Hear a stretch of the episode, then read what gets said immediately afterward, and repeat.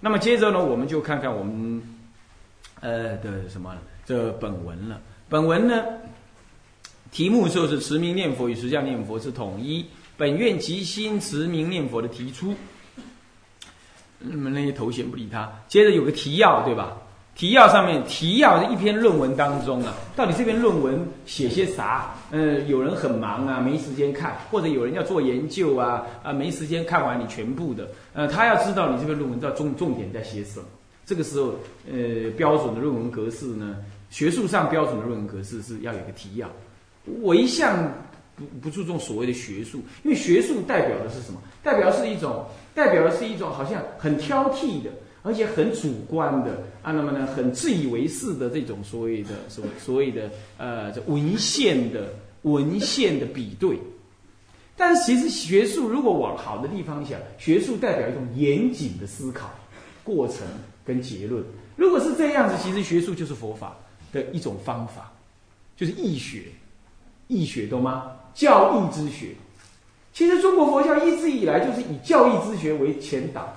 那么再开始辅以实践，最后就能成就佛法的什么呢？自利益他之行，也就解跟行。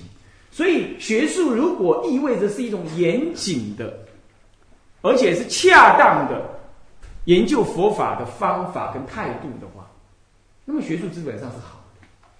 问题是常常学术会变成是一种挑剔的，要找麻烦的。要推翻祖师所说的，自创怪异见解的，然后以此来标新立异的，或者纯粹只是在文字上面呢，考古训诂、比对，然后挑毛病，或者或者或者呃呃为不懂装懂的自己得出一些怪异的结论来彰显彰显自己呢，呃很有学问。如果是这样叫做学术，那。那是害人，这样听得懂意思吗？所以学术有这种真学术，佛教以内的真学术，那就是义学研究，那还是很严谨。那么有另外一种，那就是搞名利的。大部分的台湾的在家在家人，那甚至不叫做不叫做居士，在家人他在大学里头教书，甚至于那都属于我说的那种那种好名利型的。所以我我在语言当中常常会说，那学术不好，不对。但那指的是那一类人所做，那一类人所做，相对于在现在的大陆的那些学者，那就较比好些。虽然他们的学术功力啊，或者所读的，或者是对佛教理解，我们觉得还是肤浅一些，真的是还肤浅一些。不过他好歹好歹不会不懂装懂，他基本上只是做整理，那这个还还稍好一点点。可是慢慢的呢，他跟外界接触了之后，那些学者跟外界接触，他会发现别人做的不是那样，那么他可能就会转成那种我觉得是比较一种挑剔的一种一种批判型。不是佛教不是不怕人家批判，问题是你是你是乱批一阵，而且是不懂装懂的批，就很让人笑话。你比如说，台湾台湾也有那学者啊，他说：“哎，弘一大师也没有持戒，他其实还拿钱的。要不信，我拿他传记哪一段哪一段，我给你比一下啊。”他好像他把这句他把这这样发现呢，在学术会议场合当中，当做是一件很重要的事。你不觉得笑话吗？你不觉得这是这个人很笑话吗？他自己不知道，嗯，有人拿钱是用缩进的方式，他自己搞不清楚。你也可以不不缩进，但是也有缩进的方式。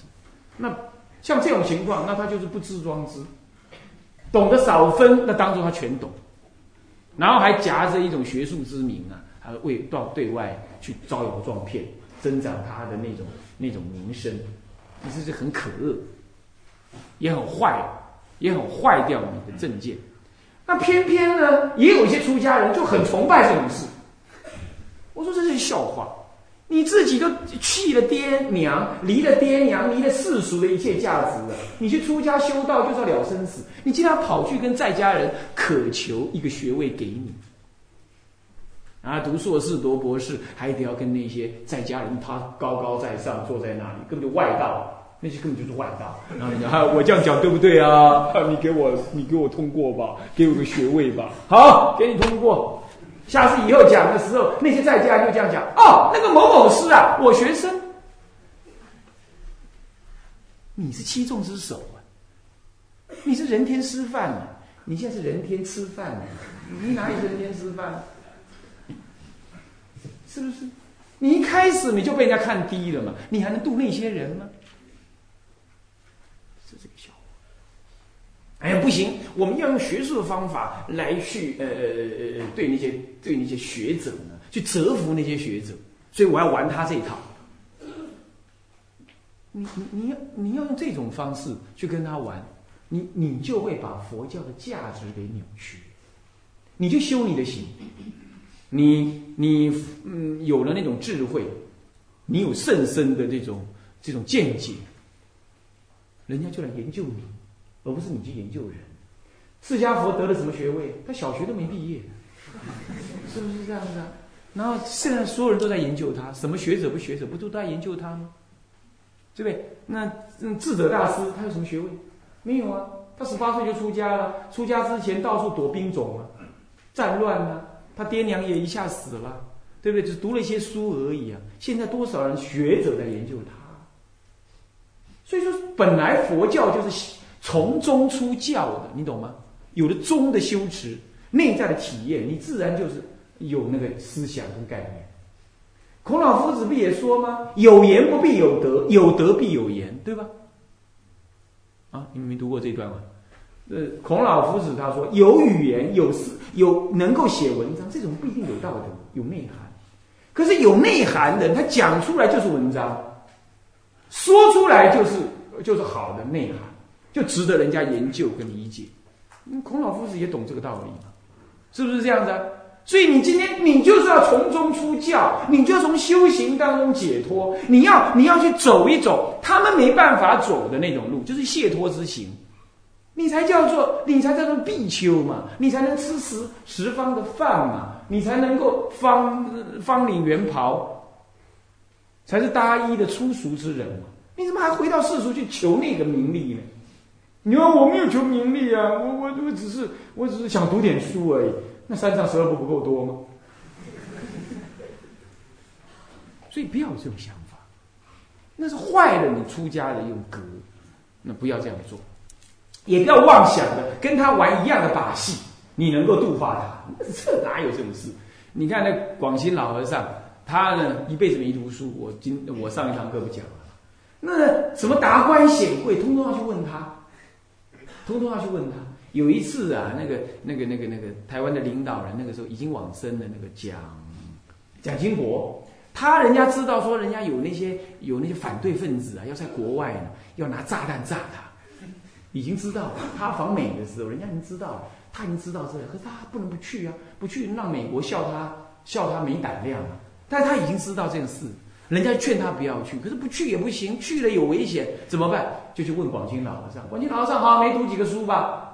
来的时候呢，就真的问了这个事，把所有人都丢开，就就刺开来，就剩下几个书机要命书在旁边，就问了老和尚。老和尚没读书，但是跟他讲了四个字。就跟他讲四个字，他就安心的去。所以后来老和尚往生的时候，他送的第一个大匾，当然不是为了这个，不过表示了他的尊重。他读什么书？你就修道嘛，你就成就这种能力嘛，你就这样解脱自在嘛，你人家就自然恭敬你了嘛。你不耻之徒，你还搞那个世间玩意儿，那不是笑死人吗？要像个出家人。要对出家的格有有有有胆量承担，你不要贪这种东西，你不要颠倒了你的身份，懂吗？啊，你说我都没读书，没文化，人家笑我没文化，没文化是什么问题？我今天那个法师在跟我讲，他有个学生呢，小学读到小二而已，他的早期的学生啊，在莆田，结果人家读到小二而已啊，他竟然会讲经说法，是不是这样子啊？那你看慧思大师，他诵华法华经就是怎么诵就是不懂，他就觉得惭愧自己业障重。对了，懂了，看经不懂不是你没文化，是你业障重。他就在坟墓堆里就苦苦的诵，苦苦的诵，结果诵到普贤菩萨出现，摩顶加持，最后那个法华经看起来像他心中流露的东西一样。诸位这样了解吗？修道人要走这种路子啊。你去跟那些晚上回家的抱老婆的那种人学佛法，怎么学得到嘛？这笑话，是不是？这简直，我说这话是真的，是不是这样子？他没有德，没有行，他这佛法是心法耶，不是记问之学，更不是文字之学耶，你怎么能颠倒嘞？对不对？哎，法师你就别骂了，操 活像是我们要去读的，那我们没去读，我不坐在这儿嘛。我是骂一骂录下来，让以后没听到的人先听，懂吗？啊，那你们就挨骂一下好了。是这样，是不是啊？他就能够这样，这就能够这样子让人王人来尊敬。所以有德，你人家不会去问你，人家不会去问广西老和尚他是博士还是硕士。我我我这个总统干什么要去问他？人家不会这样问，人家只问他有没有德，他修为如何。结果他真的去了，他就跟他讲四个字，对不对？我刚刚没讲哪四个字？他说有惊无险，他就讲四个字。哎，你要知道，这话可不能随便讲。是不是？旁边有人作证了。要是出去了，一个炸弹把给炸死了。那 你这个，你这个和尚庙，我看帮拆到一瓦不留。我告诉你，是不是这样？那不随便你讲的啊！你你你你，呃，以前有禅师看到人家问问佛法，就这样。就这样，后来有个沙弥，有人来问佛法，他师傅不在，呃，因为他也这样，一样画葫芦，你可不能一样画葫芦。以后人家来问你什么事，你就跟人家讲有惊无险，那你就试试看，瞎掰你就试试看，对不对？那要照，那要真有实力才敢讲这个话。那地那人王来问问题了，你能随便回答？果不其然，有惊无险的回来。啊，你做博士能这样？吗，啊你读硕士能这样？你讲经说法能这样？修行才能这样，懂吧？懂这意思啊？啊，所以说，呃，是这个原因。那所以说，这个提要呢，是依着一个学术的规格。如果他真的是为了佛法，那么你虔诚的去做这种规格的话，那是可以的。规格怎么样无所谓，懂我意思吗？好，那我们就看看那个提要。提要说了，阿弥陀净土法门长期以来一直就是中国佛教的重要宗派。其思想与修持长期地影响着中国佛弟子的解跟行，一直至今仍然不稍减。然而，由于法门的多元性以及应机的多样性，使得净土法门的教理行果就行政啊，亦有着多重性的发展。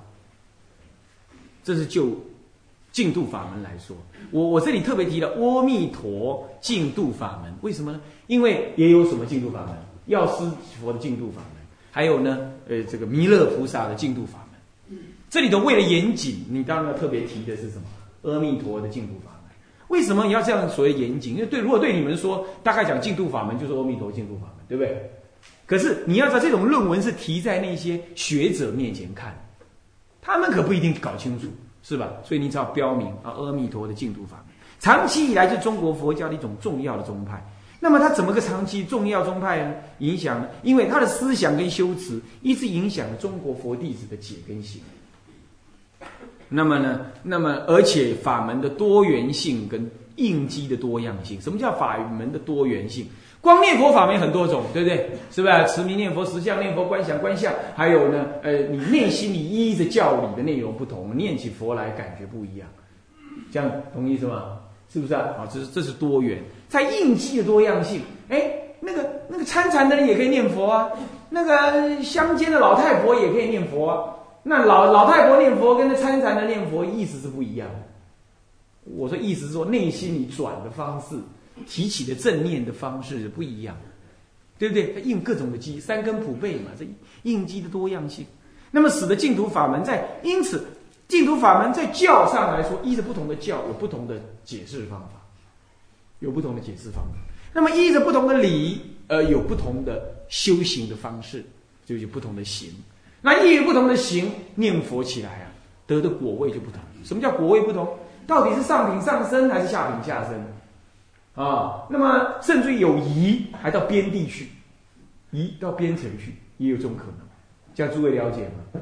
所以在这种情况。那你们你怎么说？你怎么说？净土法门它的教理行果是哪一类的？不一定，看你怎么样看待。你比如说，日本有那个所谓的净土真宗，他说教理不需要了，念南无阿弥陀佛就可以，连佛像也不必了。这有这么严重吗？你看佛像会死人吗？啊，看了佛像就不能念佛了吗？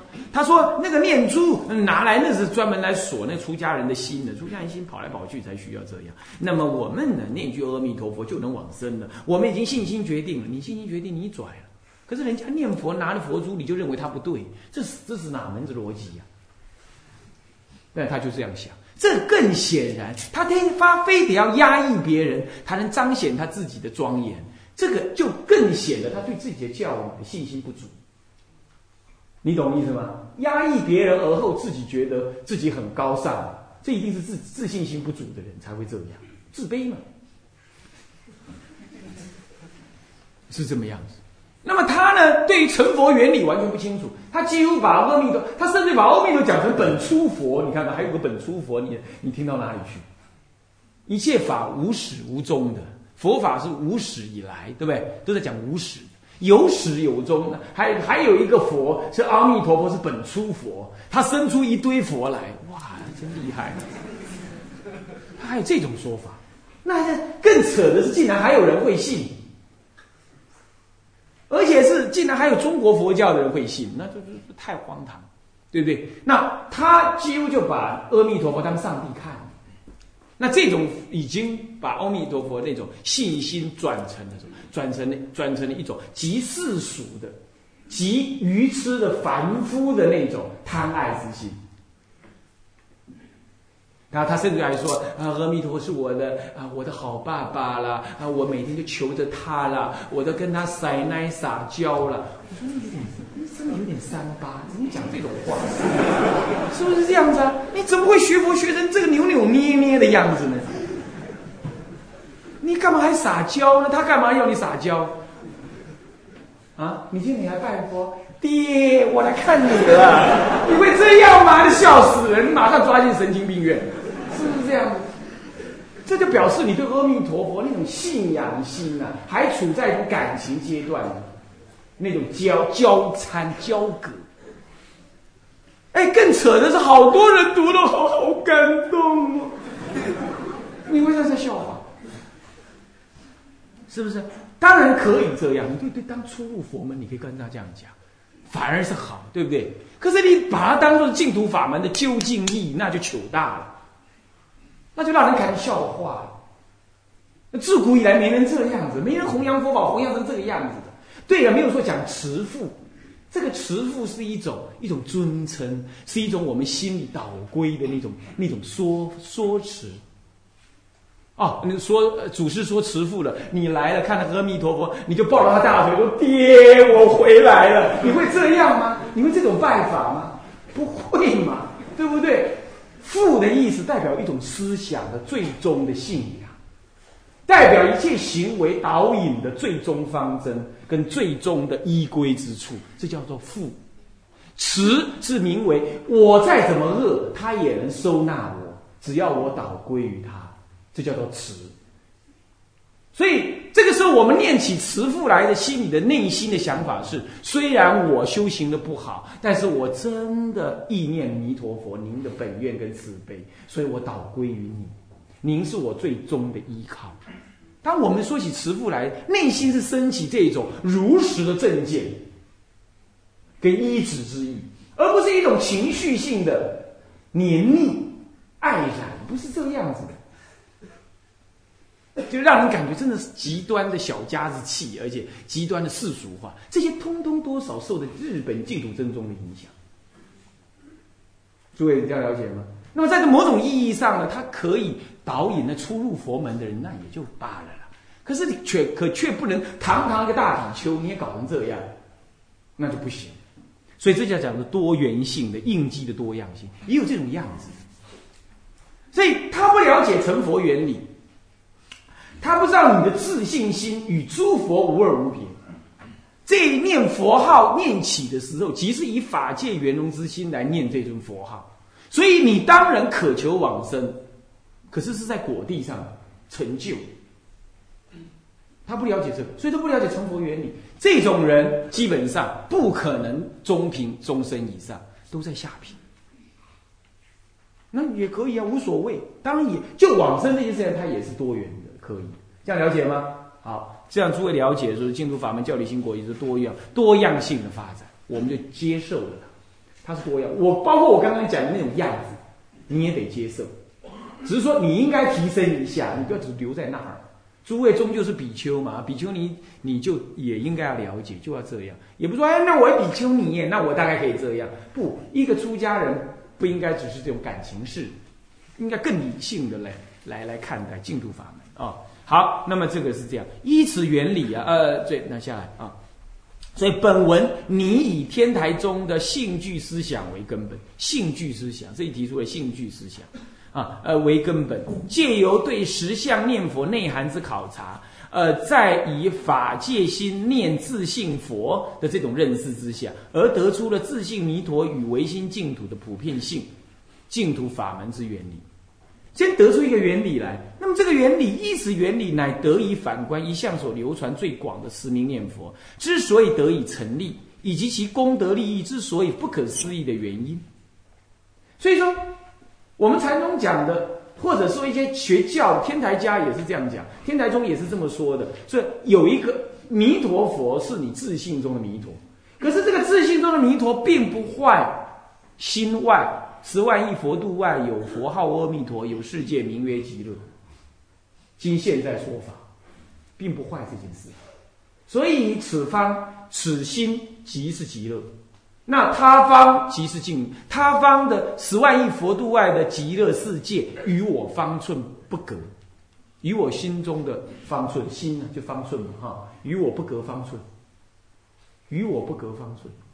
这个思想在《净度生无生论》，我有讲一部《净度生无生论》啊，那么是在嗯时光禅学院讲的，禅学院的研究所讲，他们参禅嘛，又是研究所嘛。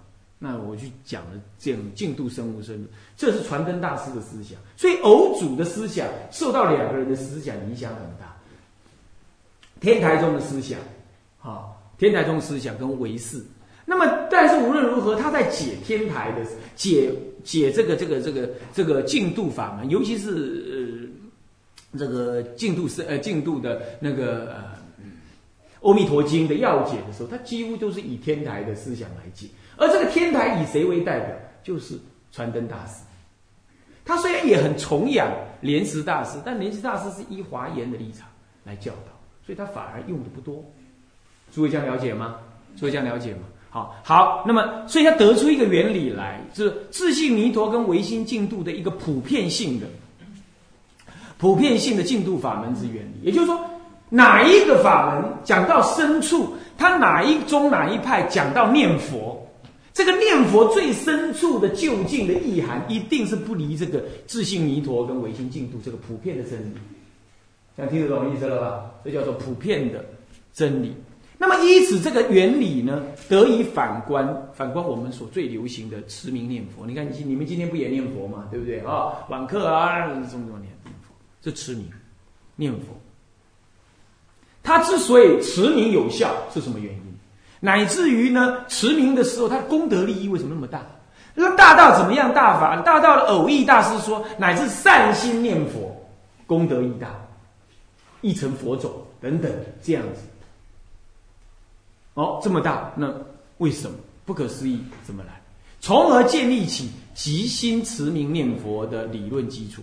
那再建立起极心又持名，持名的当下极心这种观念啊。的念佛原理，啊，这样子的这种念佛原理，就极心的持名念佛。那么这种理论基础，那么更另外更进一步的，透过对弥陀第十八愿的理解，在十相念佛的关照之下，于破斥日本净土真宗的偏激之同时，亦提出了具有终极救度色彩的本愿即心念佛法。刚开始提出了一个即心念佛。最后再把本愿弥陀的十八、十九、二十，其中特别是十十八愿的这种理解呢，虽然日本人也这样讲，我们讲法不同。那么呢，这种持名念佛的理论再把它加入，那么就是既有本愿又即心，心即是本愿，本愿即是心。那么虽是心是本愿，本愿即是心，当下我又持名来完成它，所以说本愿即心的持名念佛。的念佛思想就建立了啊，那么呢，这一堂课的暂时跟大家提到这里。好，那么下一堂课我们继续说。向下文长，复以来日，我们回向。众生无边誓愿度，众生无边誓愿度；烦恼无尽誓愿断，烦恼无尽誓愿断；法门无量誓愿学，法门无量誓愿学；佛道无上誓愿成，佛道无上誓愿成；志归依佛，志归依佛；当愿众生，当愿众生。理解大道，理解大道；发无上心，发无上心；志归依法，志归依法；当愿众生，深入经藏，智慧如海，志归一生，当愿众生，同理大众，一切无碍，一切无碍。愿以此功德，愿以此功德，庄严佛净土，上报四重恩，下济三途苦。若有见闻者，悉发菩提心，尽此报身，报身，同生极乐国。同生极乐国。南无阿弥陀佛。南无阿弥陀佛。南无阿弥陀佛。南无阿弥陀佛。南无阿弥陀佛。